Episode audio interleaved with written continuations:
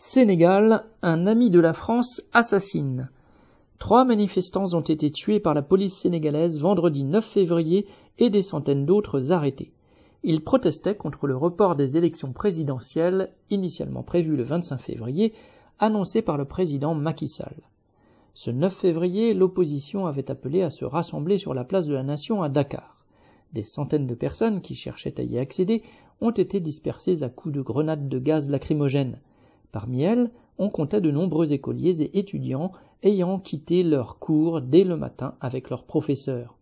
Dans tout le pays, les forces de répression se sont déchaînées. À Saint-Louis, dans le nord du Sénégal, un étudiant est décédé une fois arrivé à l'hôpital. À Dakar, un marchand ambulant a succombé à une blessure par balle. À Ziguinchor, en Casamance, c'est un lycéen de 16 ans qui est mort après avoir été frappé à la tête.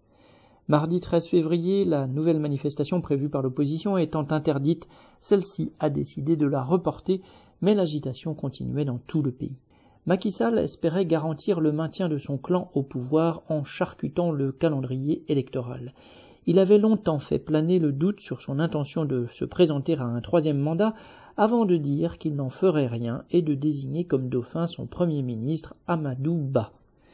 Au préalable, il avait pris la précaution de déblayer la voie devant celui-ci en faisant emprisonner et désigner comme inéligible son pire ennemi, Ousmane Sonko.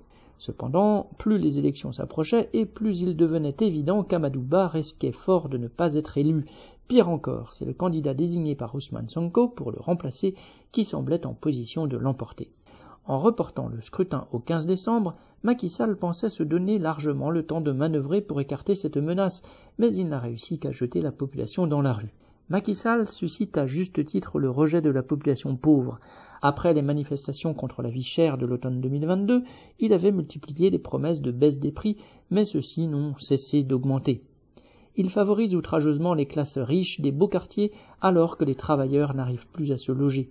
La corruption gangrène son régime.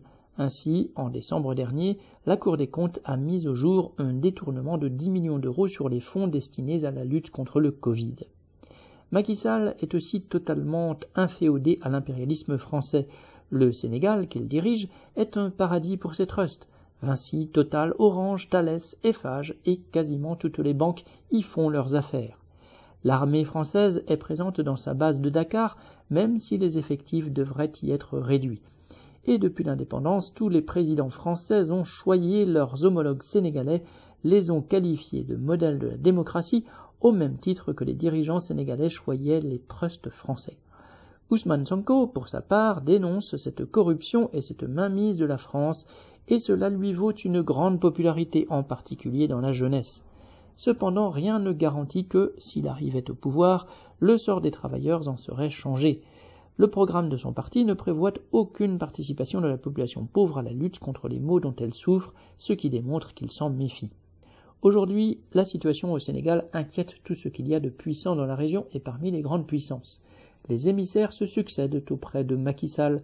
Ce ne sont certes pas les cadavres et la répression qui inquiètent les dirigeants africains, français ou américains, mais le fait que Macky Sall, par ses manœuvres à courte vue, ait provoqué l'irruption de la population pauvre sur la scène politique. Mais pour les travailleurs et les classes populaires, au contraire, ce peut être l'occasion de poser leurs problèmes sur la table et de se mobiliser pour commencer à les résoudre. Daniel Mescla.